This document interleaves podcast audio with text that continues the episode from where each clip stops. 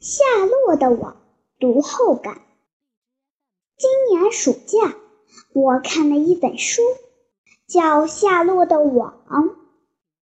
这本书主要讲小猪威尔伯和蜘蛛夏洛的故事。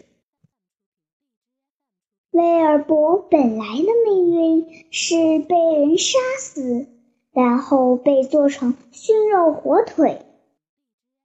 因为夏洛用他的聪明才智，在网上织了让人感觉是奇迹的字，才扭转了威尔伯的命运。可是夏洛产完卵的时候，他就去世了。虽然威尔伯也喜欢夏洛的女儿、孙女、曾孙女，可是他们。都不能取代夏洛在威尔伯心中的位置，因为他是威尔伯最忠实的好朋友。